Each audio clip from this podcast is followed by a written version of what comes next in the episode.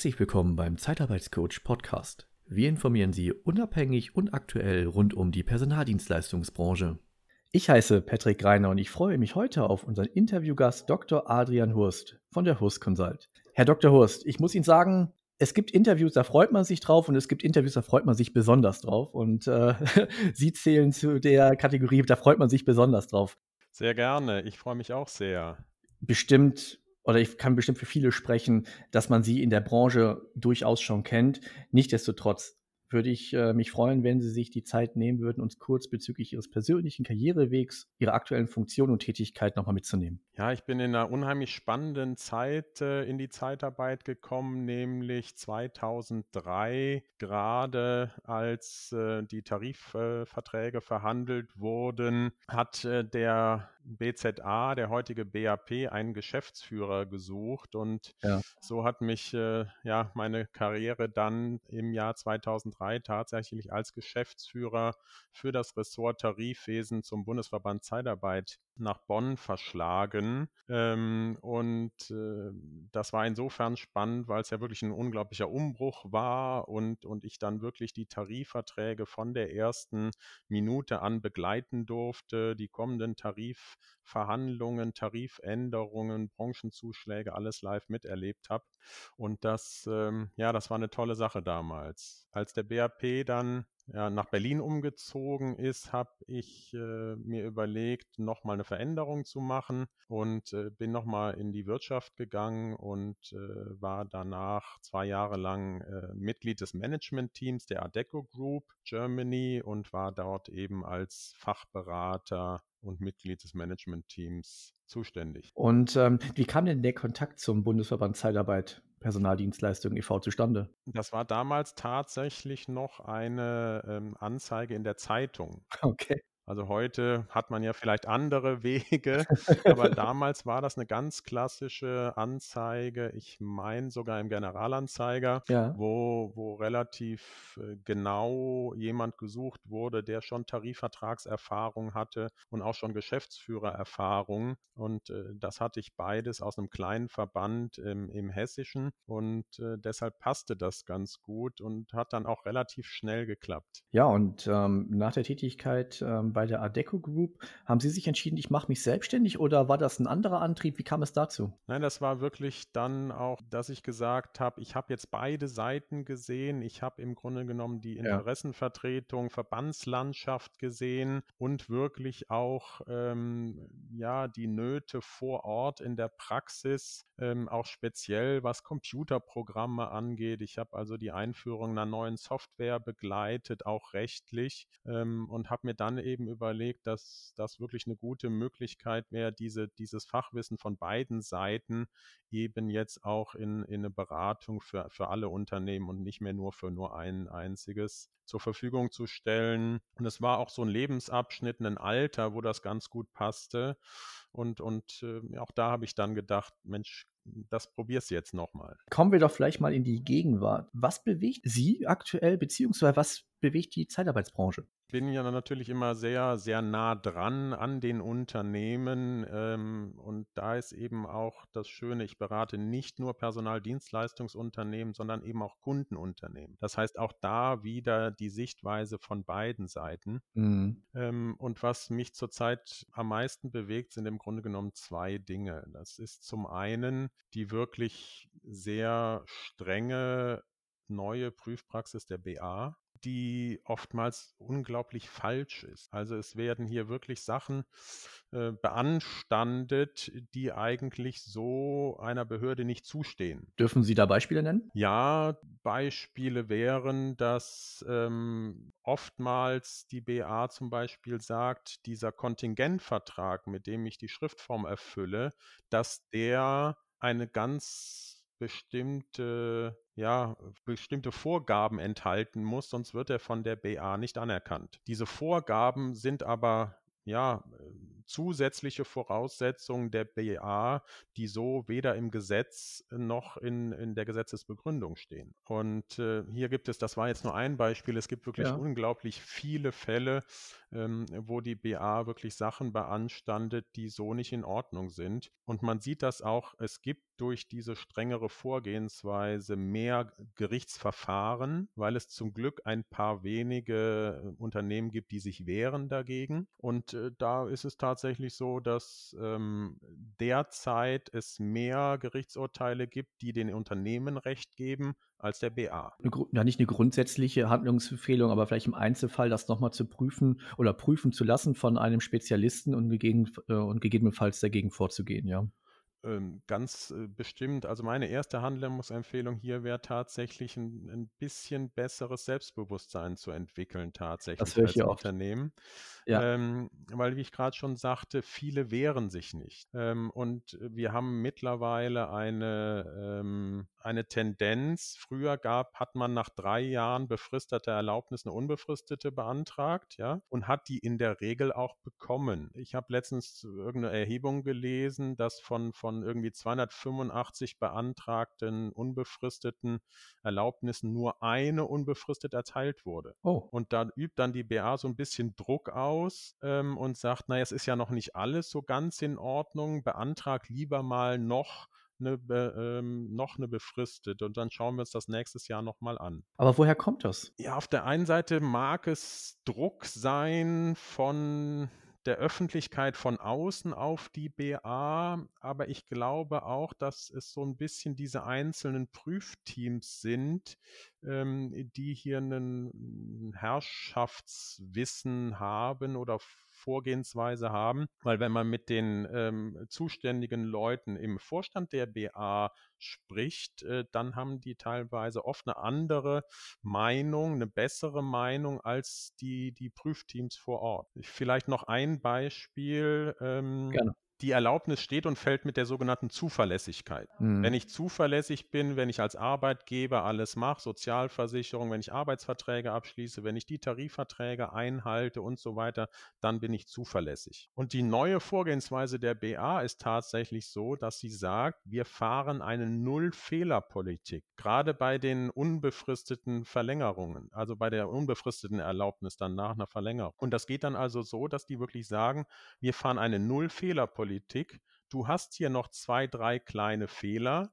Deshalb beantrag lieber eine, noch eine befristete, weil die unbefristete können wir dir noch nicht geben. Ja, so kommen natürlich die Quoten zustande. Ne? Ja, so kommen die Quoten zustande und das ist ganz klar ein Verstoß gegen unser Grundgesetz, Gewaltenteilung und so weiter, weil das Gesetz sagt nicht, du darfst keine Fehler machen. Das Gesetz sagt, du musst zuverlässig sein. Ja, zuverlässig bist, selbst wenn du mal zwei, drei Fehler machst, heißt das nicht, dass diese zwei, drei Fehler zur Unzuverlässigkeit führen. Ja. Also man muss hier auch ein Verhältnis Verhältnismäßigkeit anwenden und so weiter. Ähm, und äh, hier ist einfach die, die BA mit Rechtsmeinungen unterwegs, die so nicht in Ordnung sind. Und das Schlimme ist eben, dass die BA diese Rechtsmeinung, diese falsche Rechtsmeinung oftmals durchsetzen kann, weil sich eben das Unternehmen nicht wehrt. Ja, Sie haben es ja gerade auch gesagt, selbstbewusster sein, ja. Ich verstehe das, ne? Also ich, ich verstehe das schon, da hängt an so einer Erlaubnis, hängt die ganze ähm, Existenz. Existenz äh, nicht nur des Inhabers, sondern aller Mitarbeiter, intern und extern. Das heißt, mhm. ich verstehe diese, diese Vorbehalte. Ähm, aber das sind genau die Vorbehalte und Ängste, die die BA heute eben schamloser ausnutzt als früher. Und das ist das, wo ich so ein bisschen Sensibilität und so ein bisschen Weckruf auch starten will an das ein oder andere Unternehmen. Wie oft kann ein Unternehmen denn die befristete Arbeitnehmerlassungserlaubnis beantragen oder wird man irgendwann gezwungen, unbefristet zu beantragen? Nein, nein, unendlich. Das ist ja das, das Problem. Vielleicht, wenn man böse wäre, wird man sagen, eine unbefristete Erlaubnis kostet, eine befristete Erlaubnis kostet auch immer eben immer wieder Geld. Und wenn äh, man eben einmal eine unbefristete hat, äh, dann kann die BR nichts mehr verdienen. Nur mal so in den Raum geworfen. Lass ich mal unkommentiert, Herr Dr. ja, und die zweite Sache, die mich bewegt tatsächlich, ist, dass man von verschiedenen Seiten her versucht, so ein bisschen äh, unser System im AÖG äh, der Tariföffnungsklausel zu torpedieren. Ja, würden Sie das näher definieren? Na klar. Es gibt zum Beispiel die sogenannte Däubler-Kampagne. Da begleite ich ein Verfahren. Ähm, äh, da versucht äh, die Gegenseite unter Unterstützung von Professor Däubler, versucht tatsächlich hier den Paragraphen 8 Absatz 2 AÜG anzugreifen, wo genau diese Gleichbehandlung bzw. Tariföffnung drinsteht. Ja. Und äh, das ist, das Verfahren ist jetzt mittlerweile vor dem Bundesarbeitsgericht angelangt. Man sagt hier, dass äh, diese Tariföffnung gegen deutsches Recht und vor allem gegen Europarecht verstoßen würde und versucht hier sozusagen diese, diese Tariföffnung kaputt zu machen. Mhm. Hier gibt es jetzt noch kein äh, Urteil dazu. Ähm, das erwarten wir im Laufe diesen Jahres. Und da muss man eben mal abwarten, ähm, was hier vor dem Bundesarbeitsgericht passiert passiert. Bislang in den Instanzgerichten ist äh, diese Däubler-Kampagne zum Glück bei allen Instanzgerichten gescheitert. Aber das BAG ist natürlich nochmal eine neue Hürde. Vielleicht nutzen wir das auch direkt als Überleitung, denn es gibt ja eine Entscheidung, die vor kurzem getroffen wurde. Genau, das ähm, wäre auch heute sozusagen mein Hauptanliegen, ja. ähm, für die Branche, weil tatsächlich in diesem Rahmen auch Tariföffnung äh, gibt es ein Urteil, was im Oktober letzten Jahres erlassen wurde wo aber erst vor circa zwei, drei Wochen die Entscheidungsgründe veröffentlicht wurden. Ja, vielleicht noch kurze Anmerkung für den Zuhörer. Je nachdem, wann Sie uns hören, wir nehmen diese Folge am 6.2.2020 auf. Das nur zur Anmerkung meinerseits. Genau, also um das äh, zu definieren, die Entscheidungsgründe sind so Anfang, Mitte Januar erst äh, rausgekommen, sodass ja. man dann erst sehen konnte, was tatsächlich meint denn das Bundesarbeitsgericht mit diesem Urteil. Und was meint es? Ja, es hat relativ eindeutig eindeutig entschieden, erstmal als Grundsatz, nur wenn ich einen Tarifvertrag vollständig in Bezug nehme, kann ich wirksam vom Gleichbehandlungsgrundsatz, also vom Equal Treatment abweichen. Soweit ist das mal noch gar nichts Neues unbedingt, ja, weil dieses vollumfängliche in Bezug nehmen, das gab es schon immer. Also man hat schon immer gesagt, man darf sich nicht die Rosinen raussuchen ja. ne, und sagen, ich nehme nur das Arbeitszeitkonto und nur die Entgeltgruppe 1 und alles andere mache ich, was ich will. Der große Unterschied hier ist, dass das Bundesarbeitsgericht gesagt hat, naja, ich nehme auch dann nicht vollständig in Bezug, wenn ich im Arbeitsvertrag so relativ kleine Änderungen habe. Welche wären die so? Und diese kleinen Änderungen sind eben sehr menschlich, beziehungsweise kommen, glaube ich, in, in der Praxis relativ häufig vor. Der Fall war so, dass der, das Unternehmen den Tarifvertrag im Arbeitsvertrag erstmal vollumfänglich in Bezug genommen hat. Okay.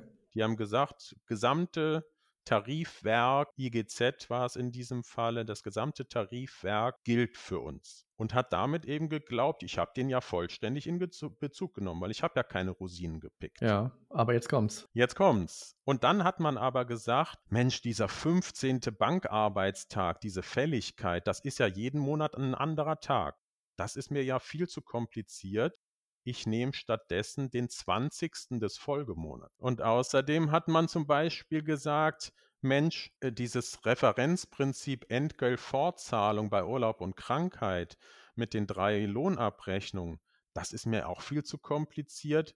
Ich mache einfach so, wie es im Gesetz steht. Entgeltfortzahlungsgesetz Lohnausfallprinzip 13 Wochen Schnitt. Weil man vielleicht mutmaßen könnte, dass das Gesetz vor Tarifrecht stehen könnte? War das vielleicht die Annahme?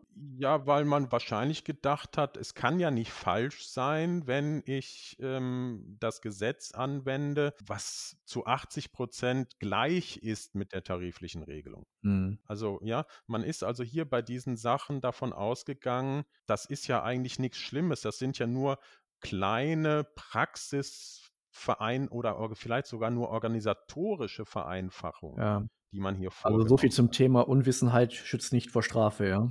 Schützt nicht vor Strafe, weil gut, da waren noch zwei, drei andere Sachen in dem Arbeitsvertrag drin, aber grundsätzlich hat das BAG in diesem Urteil eben gesagt, allein diese kleinen Änderungen, die zu Lasten des Mitarbeiters sind, die führen dazu, dass ich den Tarifvertrag nicht vollumfänglich in Bezug genommen habe. Das heißt, ich habe gar keinen Tarifvertrag in Bezug genommen. Das heißt, ich schulde Gleichbehandlung ist gleich Equal Treatment. Mhm. Und das ist schon ein starkes Stück, ne? das, ähm, weil ich finde, es ist so praxisnah. Und ich glaube, dass zum Beispiel das mit dem 20. des Folgemonats habe ich auch schon in, in Arbeitsverträgen gesehen und habe mir bis vor zwei, drei Wochen nichts dabei gedacht, wenn ich ganz ehrlich bin. Ja, genau, weil Sie schon sagen, weil es ja praxisnah ist, weil man muss ja differenzieren zwischen Banktag und Kalendertag. Ja, und da ist es halt nun mal oft um den 20. herum. Genau. Also ich glaube auch nicht, dass man da was mit Böses wollte. Und, und das ist ja, und, und hier fährt tatsächlich das BAG diese, diese Null-Fehler-Politik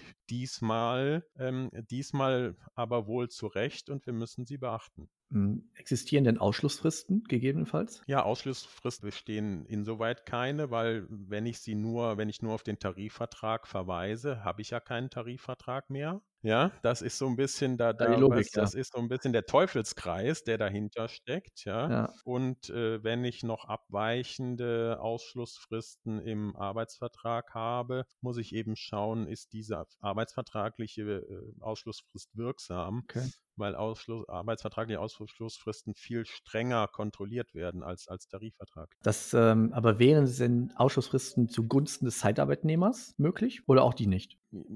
Also wie gesagt, möglich ist alles, wenn man es richtig macht, aber wenn jetzt hier schon mal äh, dieser Arbeitsvertrag äh, dasteht, ja habe ich ihm und, und das BAG hat gesagt, äh, Mensch, ähm, du hast keinen Tarifvertrag, dann habe ich im Zweifel auch keine Ausschlussfrist. Also die Gefahr ist eben relativ hoch, weil in vielen Arbeitsverträgen nur auf den Tarifvertrag verwiesen wird, gerade bei der Ausschlussfrist. Da wird ja jetzt einiges auf die Zeitarbeitsfirmen zukommen. Ja? Das heißt jetzt äh, die also Verträge prüfen. Das wäre genau äh, mein Ratschlag eben auch. Also ich glaube, dass dieses, dieses Urteil wie kaum eins davor einen akuten Handlungsbedarf für jedes Zeitarbeitsunternehmen in Deutschland ausgelöst hat ja. oder auslöst. Und ich kann nur dringend raten, wirklich äh, jedem Unternehmen zu raten, seine Arbeitsverträge zu prüfen, ob ich nicht vielleicht auch irgendwo so eine kleine organisatorische Veränderung vorgenommen habe. Wie sieht das aus? Ähm, wird das halt auch äh, während einer Prüfung seitens der Bundesagentur halt auch vorgenommen? Da, da hat man da halt auch, ähm, hat man auch ein gewisses Einsichtsrecht und das könnte schon ein Thema werden oder ist das, wird es nur ein Thema, wenn ein Mitarbeiter klagt? Es wird dann ein Thema, wenn ein Mitarbeiter klagt, ja, und ähm, aber auch hier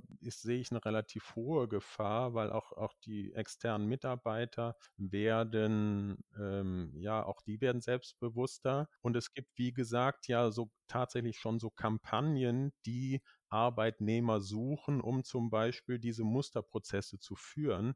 Und ich könnte mir vorstellen, dass hier vielleicht auch unterstützt durch die Gewerkschaften oder durch gewisse Tendenzen eben in Deutschland auch das hier ähm, man mehr versucht, die externen Mitarbeiter zu informieren, dass ähm, die hier auch tatsächlich mal gucken, oh, kann ich nicht vielleicht noch rückwirkend ein bisschen was reinholen. Puh, sage ich dazu nur. Haben Sie vielleicht noch weitere Handlungsempfehlungen in diesem Zusammenhang? Ähm, also das ist, glaube ich, schon mal äh, eine große, ja, ja, dass ich mich äh, mir wirklich das angucken muss. Ich muss mir meinen Arbeitsvertrag angucken ähm, und die anderen Sachen äh, kommen äh, dann danach. Ja, also ich bin mir sicher, dass auch die Verbände jetzt relativ schnell hier eingreifen werden und, und vielleicht auch nochmal ihre Muster äh, überprüfen werden. Aber letztendlich ist es hier das, das Unternehmen selber, weil selbst wenn ich Musterdokumente von irgendjemandem nutze, wird oftmals eben doch nochmal eine Kleinigkeit da drin geändert. Das Wichtigste für mich ist jetzt tatsächlich, und deshalb freue ich mich auch so über unseren heutigen Podcast, dass man wirklich wirklich dieses Urteil nach draußen trägt. Ja, muss man. Also ja. ich versuche das auch immer schon, ja, Sie wissen ja, ich äh, mache ja auch einmal im Jahr so äh, diesen Expertentag Zeitarbeit, ja. wo wir eben auch juristische, vertriebliche Themen haben, Führungsthemen haben für die Branche. Und da habe ich das natürlich auch aufgezeigt, dieses Urteil. Ja. Aber mir wäre tatsächlich hier wichtig, dass man eine möglichst breite Masse, wenn es irgendwie geht, möglichst jedes Zeitarbeitsunternehmen in Deutschland erreicht, weil hier wirklich akut ich gucken muss, wende ich noch rechtswirksam den Tarifvertrag an oder schulde ich eventuell tatsächlich Equal Treatment? Äh, wir in unserem Kanal werden auch diesmal zum, oder zum ersten Mal sehr aktuell auf ähm, Geschehnisse eingehen und unsere Folge wird ähm, sehr, sehr kurzfristig nach unserer Aufnahme auch veröffentlicht werden und halt auch auf allen Kanälen, auf allen Plattformen halt auch entsprechend veröffentlicht, damit wir halt auch wirklich jeden erreichen, den es tangiert. Was könnte dann vielleicht noch interessant sein. Ich würde sagen, ja nicht nur, dass man uns erreicht, sondern natürlich halt auch Sie.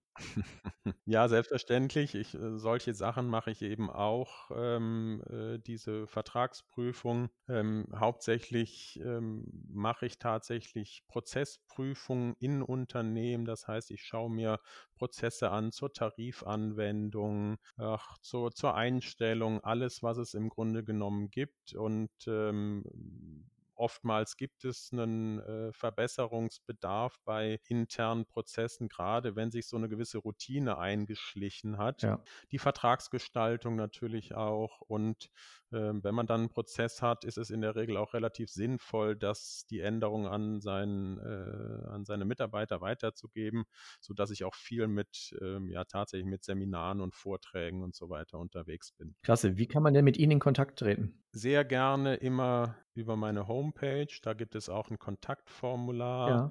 www.horst-consult.de.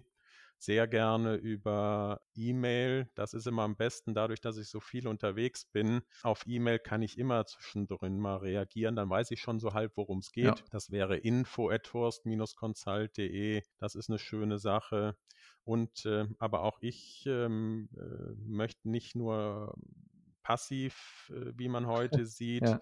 einen Kontakt haben, sondern auch aktiv. Und deshalb habe ich mich auch äh, entschlossen, jetzt einen Newsletter einzurichten, äh, dass man einfach gerade, wenn so, wenn so wirklich bahnbrechende Urteile kommen, dass man hier einfach schneller noch informieren kann. Und deshalb können Sie sich seit einer Woche äh, auch bei mir auf der Homepage für diesen Newsletter eintragen. Sie müssen auch keine Angst haben, dass Sie jetzt zugeschüttet werden oder Waschmaschinen kaufen müssen. Ich habe vor, so wirklich nur die Highlights rüberzubringen und das dürfte so zwischen vier, maximal sechs Mal im Jahr sein. Sie werden dies äh, definitiv einen Newsletter-Empfänger mehr nach unserer Folge haben. Ich werde mich gleich umgehend äh, dazu anmelden. Wir werden alle Informationen, die Sie gerade erwähnt haben, unter dieser Podcast-Folge verlinken. Und wir würden uns sehr freuen, dass der ein oder andere Kontakt darüber entsteht. Liebe Dienstleister, nehmen Sie diese Informationen von Herrn Dr. Hurst äh, sehr, sehr ernst. Kümmern Sie sich um Ihre Verträge. Wenn Sie das Gefühl haben, Sie kommen an einer Stelle nicht weiter, kann ich, glaube ich, äh, offen sagen, melden Sie sich bei Herrn Dr. Hurst. Er wird Ihnen gerne weiterhelfen. Ganz genau. Und ähm, wie gesagt, das äh, jetzt in zwei, drei Wochen, denke ich, wird auch mein erster Newsletter über äh, dieses Urteil nochmal gehen, wo Sie die Sachen dann auch nochmal genauer äh, nachlesen können, strukturiert aufgezeigt, welche Punkte wurden beanstandet, welche Punkte im Arbeitsvertrag muss ich mir genau angucken. Ähm, ich freue mich heute über diese Möglichkeit, aber äh, gerade die Juristerei oder solche Urteile sind natürlich immer so komplex, ja. dass was Geschriebenes einfach ähm, ja einfacher ist zu verstehen und eben nochmal nachzulesen. Deswegen danke umso mehr, dass Sie es geschafft haben, das Komplexe so relativ simpel wie nur möglich an unsere Hörer weiter heranzutragen. Ich für meinen Teil bleibe dabei. Vielen lieben Dank, dass Sie sich die Zeit genommen haben. Es war wirklich sehr, sehr interessant und ich hoffe, wir bleiben weiter in Kontakt. Herr Kreiner, vielen Dank für die Möglichkeit. Dankeschön. Wenn Sie weitere Informationen von unserem Kanal erhalten möchten, dann abonnieren Sie den Zeitarbeitscoach Podcast oder besuchen Sie unsere Homepage auf www.der-zeitarbeitscoach.de. Abschließend möchte ich darauf hinweisen, dass wir Sie unabhängig und nach bestem Wissen und Gewissen informieren wollen. Wir haften nicht für Irrtümer, fehlende Aktualität oder für Quellen von Dritten. Der Einfachheit halber wird im gesamten Podcast die männliche Form gewählt. Der Zeitarbeitscoach Podcast wird unterstützt von Purse One Solutions. Bis demnächst, Ihr Patrick Reiner.